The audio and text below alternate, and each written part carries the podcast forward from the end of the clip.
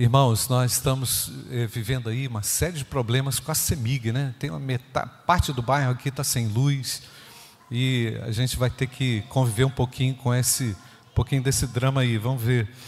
Mas quando eu pensei nesse dia do aniversário da igreja, eu me deparei com esse texto, Jó capítulo 5, versículo 9. Vamos ler, gente. Deus faz coisas grandes, Jó capítulo 5, versículo 9. Deus faz coisas grandes e insondáveis, maravilhas que não se podem enumerar. E eu saquei esse versículo e depois eu fui analisar o contexto, era o contexto de Elifaz, aconselhando a Jó, um dos primeiros amigos que ah, trouxeram um conselho, trouxeram conselhos a Jó. Jó estava vivendo um período de perdas, um período tenso na sua vida, um período de é drástico, não é, irmãos? Uma calamidade. E aproxima-se ali, ele faz na tentativa de orientá-lo quanto aquilo que tinha acontecido. Era preciso uma explicação. Ele faz, estava tentando encontrar uma explicação para aquilo que Jó enfrentou. E, na verdade, quando a gente vê o fracasso, a gente analisa algo acontecendo na vida de alguém que a gente gosta, a gente fica também tentando encontrar as respostas, não é? Como se a vida fosse uma lógica de um mais um igual a dois, não é? Ou como se a vida espiritual pudesse ser contada, medida, analisada de uma forma tão é, precisa, e nós sabemos que aquilo que estava por trás do episódio de Jó era uma tremenda batalha espiritual invisível, não é, irmãos? Que não era acessível, não era perceptível. E Deus, na verdade, queria que Jó confirmasse no seu testemunho tudo aquilo que ele era diante daquela batalha, diante daquela é, urgência, diante daquele fiasco, não é, irmãos? Então ele faz, queria através dos seus argumentos, irmãos, tranquilizar a consciência do seu amigo. Mas era incrível, irmãos, à medida em que a, ele faz, ia falando, ou ia apresentando os seus argumentos, mais a consciência de Jó ficava culpada. Mas Jó não conseguia entender realmente o que estava acontecendo. É? E eu entendo, irmãos, que nesse texto, no versículo 9, sem saber ele, ele faz, traz uma riqueza teológica muito grande, muito contundente, que é vista na Bíblia, que é a respeito dos feitos maravilhosos de Deus, as ações extraordinárias de Deus, elas são reais, elas estão aí, amém ou não, queridos? Podemos perceber Deus de perto, quando Josimar canta essa música, que ele está aqui, não é? Eu posso sentir, eu posso perceber a ação dele. Ele traz consigo também para nós, para perto de nós, todas as suas maravilhas. Ele faz maravilhas. Ele faz maravilhas. A igreja precisa se asseverar dessa verdade possuir essa verdade, reafirmar essa verdade. O nosso Deus é um Deus de maravilhas. Conversava ainda há pouco com Josimar. Josimar, você já percebeu que o pessoal está sem tempo para nada? É só aqui ou, só em, ou, ou lá em Belo Horizonte isso está acontecendo? Ninguém tem tempo para nada. Você conversa com a pessoa, a pessoa fala assim, nossa, estou numa correria. Não é assim, irmãos? Estou numa correria. Me parece que o ritmo da vida se acelerou tanto, irmãos, tomou a dimensão tão desproporcional aquilo que a gente consegue administrar, que está todo mundo cansado, cansado de correr. Você parar para agendar, olha só quantas agendas talvez você já teve aí hoje. Quem já teve mais de uma, de duas agendas hoje? Mais de três agendas. Você vai aqui, você vai ali, você resolve aqui, o Josimar já foi na formatura do filho, da filha, já veio para cá, andou, uh, chegou no hotel. Irmãos, a vida está acelerada. É ou não, é, irmãos? Estamos colocando a nossa agenda e a nossa agenda ela está completamente tomada e tomando o nosso tempo para perceber as maravilhas de Deus, elas são insondáveis, amém ou não, irmãos? No meio da correria da vida, a gente precisa ter capacidade para entender que, de repente, a gente pode perdê-lo de vista ou não encontrá-lo em momentos tão importantes. E eu vejo, irmãos, mais do que nunca hoje, como nós que somos cristãos, nascidos de novo, precisamos contemplar as grandezas e as maravilhas do nosso Deus, amém, amados? A gente precisa saber enxergá-lo, Ele faz maravilhas. Então, meus amados, no final da história, nós, nós sabemos como foi a história de Jó, maravilhosa, sobrenatural, quando Jó experimenta do sobrenatural, da riqueza de Deus e a retomada da sua saúde, a sua reestabilização econômica diante de tudo que ele teve que enfrentar. E nós vemos na Bíblia, irmãos, é, outros textos narrando as grandiosas maravilhas de Deus. Nós vamos falar de algumas delas. Por exemplo, o salmista diz: Muitas são, Senhor meu Deus, as maravilhas que tens operado para conosco, e os teus pensamentos não se podem contar diante de ti. Eu quisera anunciá-los e manifestá-los, mas são mais do que se podem contar. O salmista não conseguiu é, aglomerar no seu repertório de vida tudo aquilo que Deus fez, será que a gente está conseguindo é, atribuir ao Senhor todas as maravilhas que Ele faz? Será que nós estamos conseguindo entender? Ou será que a gente está num misto de sensações onde eu faço e Deus não faz? Ou será que a gente está é, nos desequilibrando totalmente, esperando que Ele faça tudo e a gente não possa fazer nada? É? Será que nós temos conseguido encontrá-lo em todos os nossos caminhos, o nosso Deus está presente aqui, pois Ele, quando se aproxima de nós, deseja nos mostrar as Suas maravilhas. Ele faz maravilhas, amém, irmãos? Ele é maravilhoso, por causa dessa admiração que nós temos por Ele. Deus quer que o seu povo reverencie como um Deus que faz maravilhas o significado de maravilha é, é, é a capacidade de despertar a admiração, prodígio, o assombro. Né?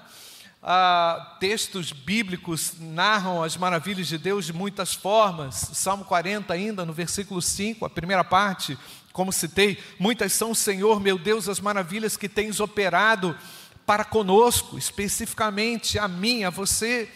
Bendito seja o Senhor Deus de Israel que só Ele faz maravilhas. Tu és o Deus que fazes maravilhas. No Salmo 77, versículo 14: Tu fizeste notória a tua força entre os povos, porque tu és grande e, opera, e operas maravilhas, só tu és Deus. Salmo 86, versículo 10. Cantai ao Senhor um cântico novo, porque Ele fez maravilhas a sua destra e o seu braço santo, o braço forte, lhe alcançaram a vitória. Salmo 98, versículo 1.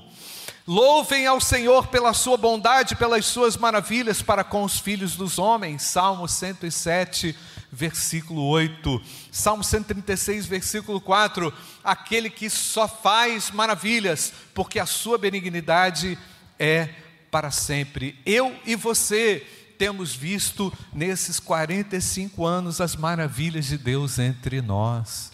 Ele faz maravilhas. Vou repetir, irmãos, ele faz maravilhas.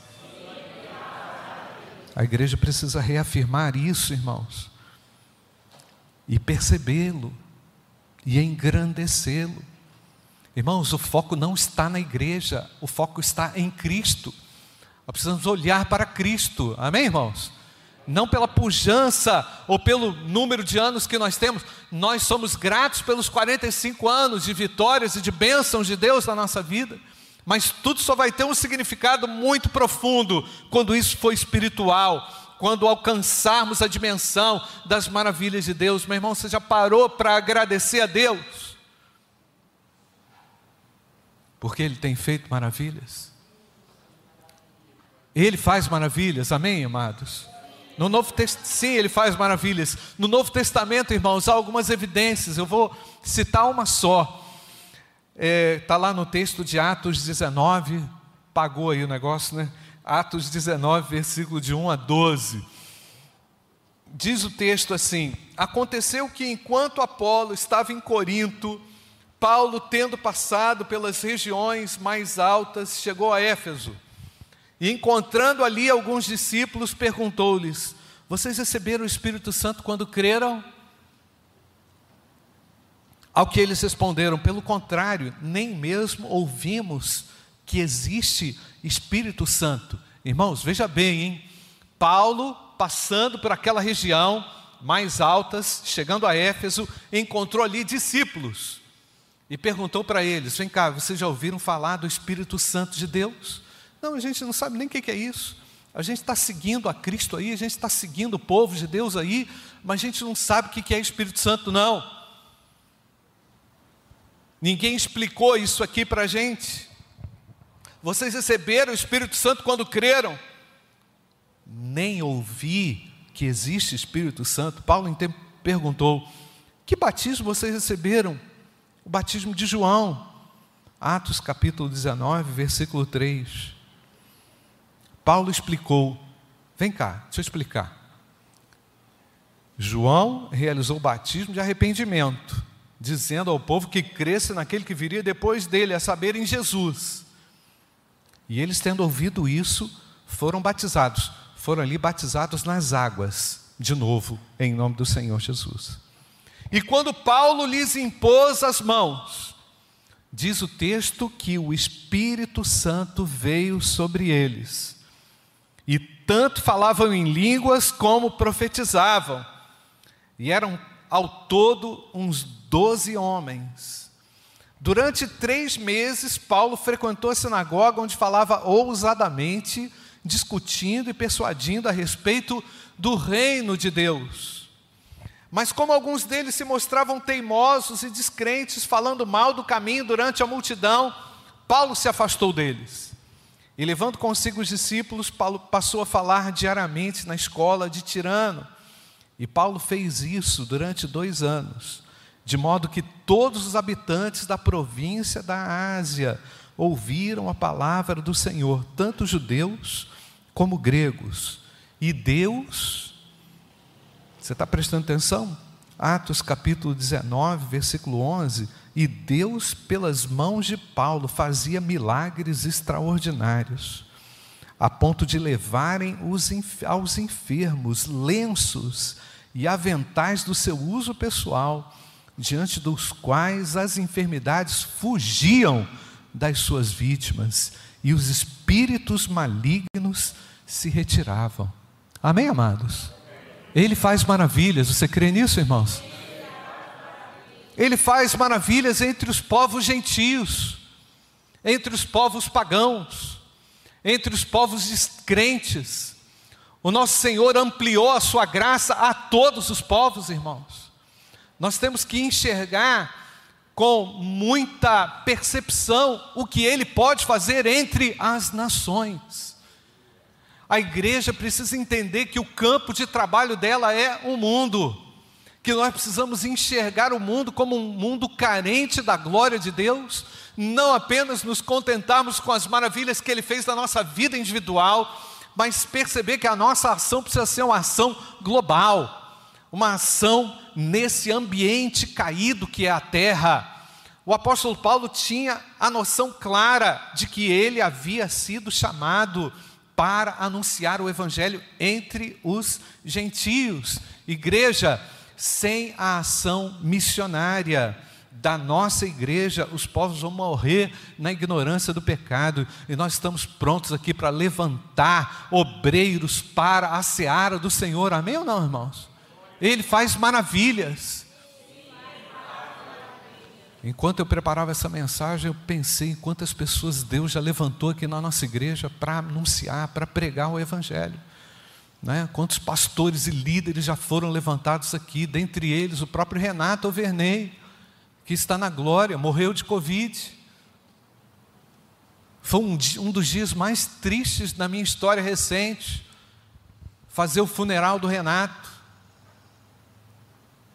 E fui eleito pelo pastor Lélio para pregar naquele funeral. Dificuldade, irmão. Mas enquanto eu olhava aquele corpo ali, irmãos, eu percebi, Deus permitiu que o seu servo visse maravilhas tremendas enquanto viveu aqui, irmãos. Amém ou não, queridos? Hoje ele está maravilhado diante do trono de Deus, da glória de Deus. Precisamos entender, irmãos, que a nossa missão é fazer discípulos, queridos, para que os povos reconheçam a Cristo e vejam as maravilhas de Deus. Ele faz maravilhas, amém, igreja? Sim, Ele faz maravilhas. Nós vamos continuar investindo em missões, nós vamos continuar identificando, treinando os nossos vocacionados. Ele faz maravilhas também através de servos ousados. Olha, queridos, o apóstolo Paulo não hesitou a fazer algumas perguntinhas-chave. Vem cá, vocês estão dizendo que são crentes, mas será que vocês têm o Espírito Santo? Será que vocês são pessoas que realmente evidenciam frutos desse arrependimento? Irmãos, nós não estamos aqui para culturar ninguém com o Evangelho, ainda que ele possa entrar na sua vida e formar uma cultura, mas na verdade é muito mais do que isso. O Evangelho é o poder de Deus para a salvação daquele que crê, e ele transforma o homem porque Deus derrama sobre o homem o Espírito Santo de Deus. As maravilhas de Deus são derramadas do alto no nosso coração. Irmãos, o povo de Deus precisa se regozijar com o Espírito Santo. O povo de Deus precisa viver intensamente as bênçãos de Deus garantidas pelo poder do Espírito Santo. E é através do Espírito Santo que nós seremos ousados. Amém ou não, irmãos? Muitas vezes estamos intimidados em alguma circunstância, em alguma situação. O Espírito Santo de Deus há de nos dar poder para vencer a oposição, para confrontar os pecadores, para dizer o que nós não teríamos capacidade de falar naturalmente, irmãos. Deus quer usar você, igreja, nesses 45 anos. Nós precisamos resgatar, relembrar, irmãos, que nós temos um Deus de todo poder e que nos é capaz de dar ousadia para falar em seu nome. Olha que ideia criativa, irmãos, de Paulo. Vem cá, vocês não receberam o Espírito Santo, não? Vem cá.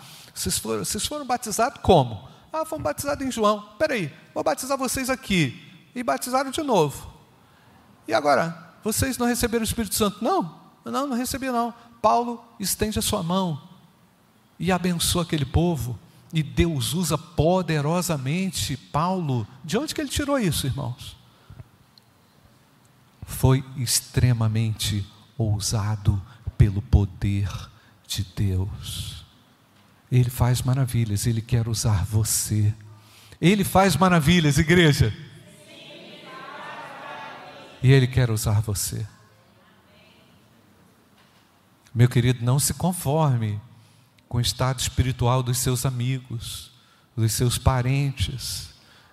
Seja ousado, seja ousado, não se acomode. Não encare a realidade espiritual de alguém como um problema dele. Se você está perto dele, esse problema pode ser seu, no sentido de solucioná-lo, de ajudá-lo. Ah, mas ele não me perguntou. Pergunte, seja ousado. A ousadia faz parte da vida do crente. Vamos continuar caminhando com ousadia, igreja? Sim ou não, irmãos? Vamos continuar agindo de forma que outros sejam orientados, ensinados para viverem todo o Evangelho de Jesus. Eu quero todo o Evangelho. Você quer todo o Evangelho? Amém, amados? Só assim nós vamos poder experimentar das grandiosas maravilhas de Deus. Ele faz maravilhas. Terceiro lugar, ele faz maravilhas por causa do profundo amor de Deus pelos perdidos. Tudo o Senhor faz por amor. Estamos aqui por amor a Ele. Amém, amados? Todos esses anos. Eu estava olhando as fotos aqui hoje, as fotos antigas. Quem recebeu as fotos aí no WhatsApp? Aí, ó, mandei aí para muita gente. Irmãos, o Imbaúbas aqui não tinha nada. Quem estava aqui na época? Lívio, Pastor Júnior, Esther. Quem mais? Cadê? Fernanda. Vamos falar a verdade. Ô, gente, crente não mente, não, nem se omite. Seja ousado, que eu estou falando. Quem mais? Ah, Lilian, verdade. Irmãos, em Baúbas aqui, lisinho. Hein, Eduardo, ali, ó, tinha nada, meu filho, nas fotos. Aqui, a igreja não foi plantada aqui porque aqui era um grande centro, não. Não é? A igreja foi plantada aqui porque era plano de Deus. Amém, irmãos? Completamente fora de uma estratégia missionária, assim, ah, ali tem muita gente. Não, ali não tem ninguém. É ou não é? Ali é o fim da aquele ponto ali, né? Hein, Lília? Não tinha nada. Não tinha nada. Como é que os caras vão fazer uma igreja desse tamanho no lugar não tem nada? Irmãos, a ousadia, veja bem, a ousadia daqueles que tiveram a visão, plantaram o templo nesse local, e para a glória de Deus, nós estamos aqui nos regozijando nele e pensando nos próximos 45 anos, quais serão os passos ousados da nossa igreja. Nós não vamos nos conformar com a ousadia dos nossos fundadores. Eles fizeram um excelente trabalho, mas está na minha mão e na sua mão o fazer acontecer para a glória de Deus. Amém, amados? Ele faz maravilhas. Paulo sabia que podia arriscar tudo por causa do amor de Deus aos perdidos. Paulo não conseguia, não conseguiria ser tão eficaz se não fosse o amor de Deus. Nós vamos contar com o amor de Deus, vamos agir de forma resignada, destemida. Por quê? Por causa do grande amor de Deus. Isaac, teu pai sonhou que com a árvore, não foi? Teu pai sonhou, não é isso, Esther? Teu pai sonhou com uma árvore e que ia abrigar muita gente. Deus estava trabalhando e Deus continua trabalhando entre nós. Amém, amados? Quer trabalhar através da sua vida, da minha vida, de forma ousada, garantidos pelo amor, pelo grande amor de Deus. Irmãos, por que não? arriscar? Por que não ousar mais? Por que nos acomodarmos? Não faz sentido. Ele quer o seu reino conhecido. Os reinos desse mundo estão desorientados, perdidos, não há quem possa dar uma solução aos conflitos. Você percebe, irmãos? A angústia que está chegando no coração das pessoas, quem vai resolver? Olha só, irmãos, a, a convergência do negócio, hein? Olha o funil, hein? Quem vai resolver? Quem vai conseguir estabelecer a paz? Nós estamos vivendo um tempo que antecede o surgimento do anticristo, que vai dizer, que vai dar as regras. E olha, irmãos, nós já sabemos que a paz chegou ao nosso coração, amém, amados? Mas nós precisamos comunicá-la de forma eficiente nesse mundo desorientado. Não há quem possa dar uma solução aos conflitos. Me parece, irmãos, que nós não teremos paz no mundo. A impressão que eu tenho é que diante das divergências, a guerra não é só lá na Ucrânia, na Rússia, a guerra está chegando dentro da sua casa, por causa das questões ideológicas, por causa de princípios políticos, desejos, vontades humanas. Ele fez maravilhas estabelecendo o seu reino, trazendo perdão, trazendo harmonia, trazendo comunhão. Ele faz maravilhas. Igreja, meu desafio para você é se unir àquilo que Deus quer fazer através da sua vida. Meu desafio a você é que você integre-se ainda mais aquilo que Ele deseja realizar nesse tempo tão complexo, tão difícil. Eu creio, irmãos, eu estou satisfeito. Eu creio num Deus que faz maravilhas, eu estou satisfeito no Deus que faz maravilhas. Mas eu estou muito incomodado com aquilo que está acontecendo ao meu redor. Você está ou não está? Eu estou. E a solução, o Senhor já entregou nas nossas mãos. Vamos orar. Eu quero orar com você. Nós vamos pedir a Deus que nos auxilie, que nos ajude. Ah, vamos nos colocar também diante dele em consagração. Esse é o momento da igreja para a igreja se consagrar ao Senhor, dizendo: Ó oh, Pai, eu estou aqui, vem me usar. Eu não tenho sido tão útil na tua obra, estou acomodado, ou então estou limitado por uma série de coisas. Pede a Deus, meu querido, todo discernimento, pede a Deus é, o tempo que você não tem, reveja a sua agenda. Você de repente também pode olhar aí a sua agenda, não é, irmãos? Você não pode olhar a sua agenda, entrar nesse estresse doido, você não conseguir perceber o que Deus faz. Isso compromete você, isso compromete o desenvolvimento do Evangelho, isso, isso compromete a sua igreja local. Ele faz maravilhas entre os povos gentios, ele faz maravilhas através dos servos ousados, ele faz maravilhas por causa do seu amor, ele faz maravilhas para que o seu reino seja conhecido na terra e ele quer usar você. Pai, aqui está a minha vida, eu me coloco diante dele.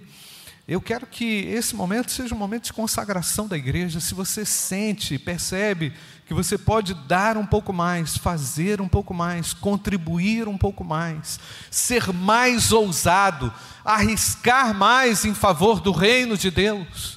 É? Eu quero desafiar você a se colocar de pé aí onde você está. Nós vamos orar nesse momento. Eu quero arriscar, eu quero ousadamente Deus abençoe sua vida. Eu quero, Deus abençoe ali, meu irmão. Eu quero ousadamente me entregar àquele que faz maravilhas.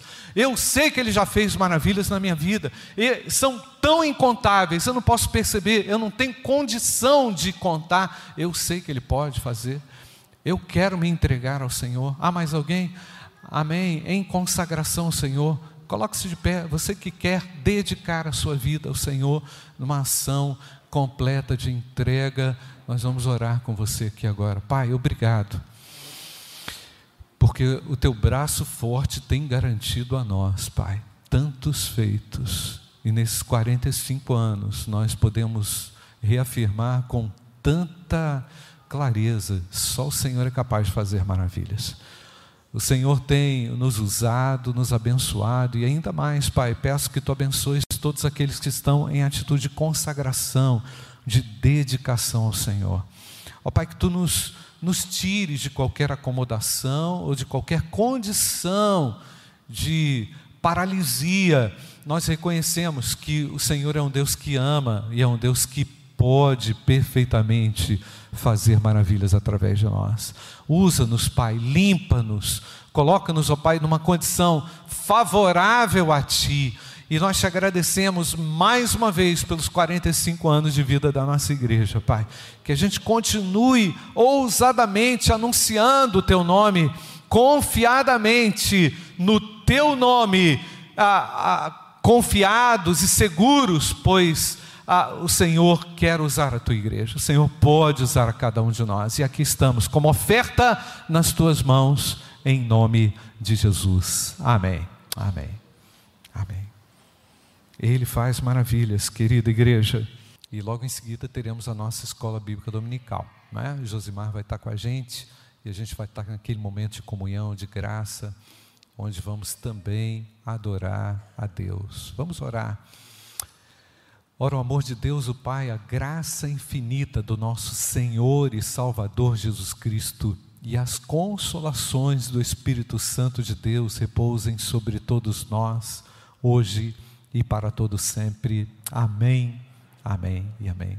Ele faz maravilhas. Deus abençoe, queridos, graça e paz.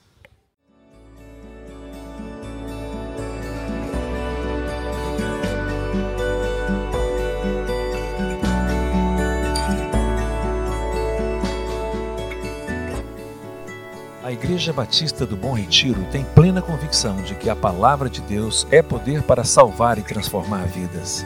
Nosso desejo é que essa mensagem tenha alcançado seu coração. Para saber mais sobre quem somos e em quem acreditamos, acesse ibbrpatinga.com.br.